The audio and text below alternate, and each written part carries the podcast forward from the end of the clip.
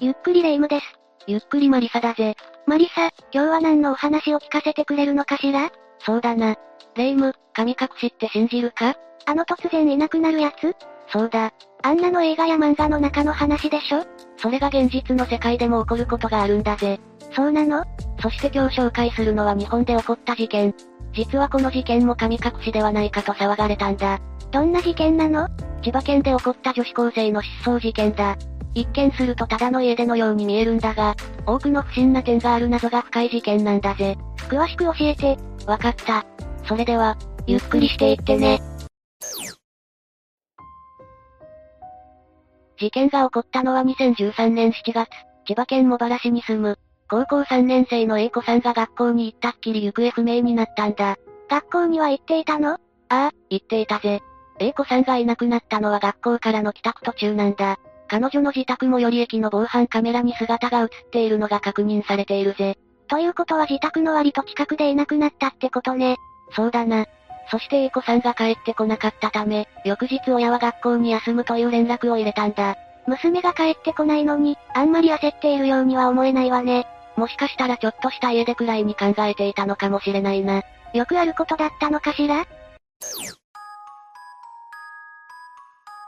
しかしその日も結局 A 子さんは家には戻らなかった。さすがにこれはおかしいと感じた両親は警察に A 子さんの捜索願いを提出したんだ。何かの事件に巻き込まれているかもしれないものね。実際に茂原署の副署長も事件のことを振り返ってこう言っている。若い女性が夏の時期に姿を消したため、当初は拉致されたり、性犯罪に遭ったことを想定しました。あの地域は特別治安が悪いわけではないが、泥棒やひったくり、また性犯罪もポツポツ発生している。お金も持っていませんでしたし、何らかの被害に遭っている可能性は十分考えられました。じゃあ A 子さんは誰かに誘拐されたかもしれないってことその可能性もあったが、身代金の要求など、犯人からの連絡が一切なかったことから事件性は薄いとされたんだ。なるほど、それじゃあやっぱり家出なのかしらその後も A さんは家に帰らず、目撃情報も寄せられることがなかった。そこで A さんが失踪してから1ヶ月近く経った頃、警察の公開捜査が行われることになったんだ。 1ヶ月も行方不明のままだったのね。そうだ。そこで31名体制で裏山の捜索が開始されたんだ。すごく大掛かりな捜索だったのね。しかしそれでも A 子さんは見つからず、警察も人数を増やして捜索を続けたんだ。それで A 子さんは見つかったのいや、結局 A 子さんを見つけ出すことができず、捜索は3日で打ち切られたんだ。え、たったの3日間だけそれがこの事件の不可解な点の一つなんだ。どうして警察はたった3日間だけという期間で捜索を打ち切ったのか。 A 子さんの親からしたら納得できないでしょ。そうだろうな。しかし警察の聞き込みや公開捜査によっても A 子さんの居場所や足取りが、一切わからなかったことから、ネットでは多くの推測が飛び交っていたんだ。推測彼氏の家にいるのではないかタイムスリップでは神隠しにあった。といった内容だ。確かにここまで手がかりなく消えてしまったのなら神隠しを疑ってしまうのも無理はないわね。そして A 子さん失踪から78日が経った日、事件は急展開を迎えることになる。何があったの ?A 子さんが発見されたんだ。よかった見つかったのね。 A 子さんを見つけたのは茂原市に住む70歳の男性だ。 A 子さんはどこにいたの ?A 子さんがいたのは自宅近くの神社にある社の中にいたんだぜ。社の中そんなところめちゃくちゃ狭いんじゃないのそうだな。中は3畳ほどで人が住めるような広さではないだろう。というか、社に入ることってできるの普通は鍵とかかけてありそうだけど。そうだな。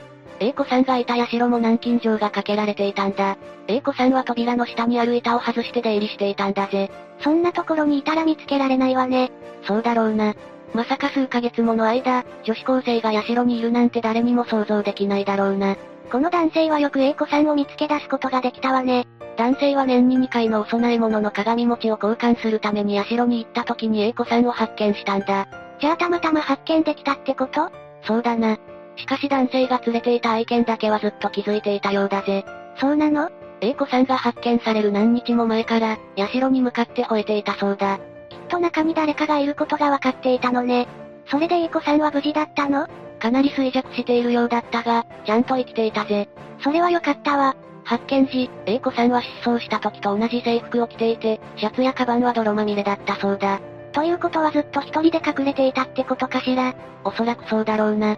そして A 子さんは声も出せないほど憔悴しきっていたのに加え、かなり痩せ細っていて手足の骨も浮かび上がるほどガリガリになっていたんだぜ。かわいそうね。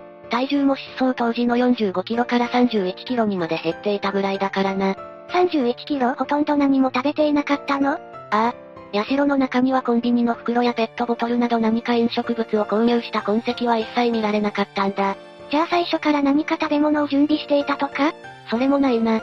失踪した当時、A 子さんが持っていたのは所持金1500円とその日に学校で収穫したトマトだけだったんだ。じゃあそれを食べながら上をしのいでいたってことなの最初のうちはそうだろうな。しかし彼女が失踪したのはちょうど夏真っ盛りの時だ。野菜なんてそんなに日が持たないだろう。確かに。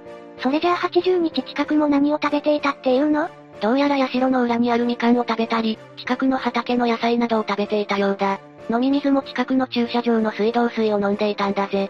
ギリギリの生活をしていたのね。それで A 子さんはどうなったの保護された A 子さんは自分の力で歩くことができたらしい。しかし医者からはあと1週間発見が遅かったら命はなかったと言われたそうだ。この発見者の男性は命の恩人ね。